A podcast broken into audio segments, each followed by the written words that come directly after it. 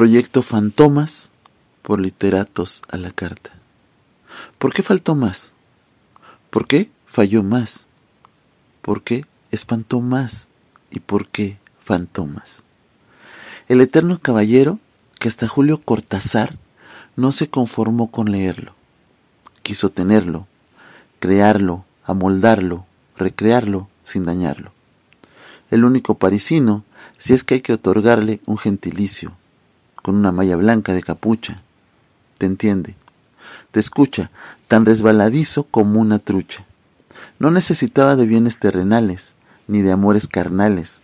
Sus ayudantes, afroditas eruditas, cautivantes, peligrosas en las artes amatorias, bautizadas con los doce signos del zodiaco.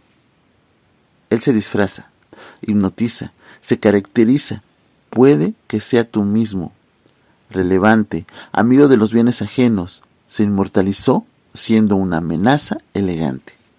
¿Por qué faltó más? ¿Por qué falló más? ¿Por qué espantó más? ¿Y por qué? ¿Por qué fantomas?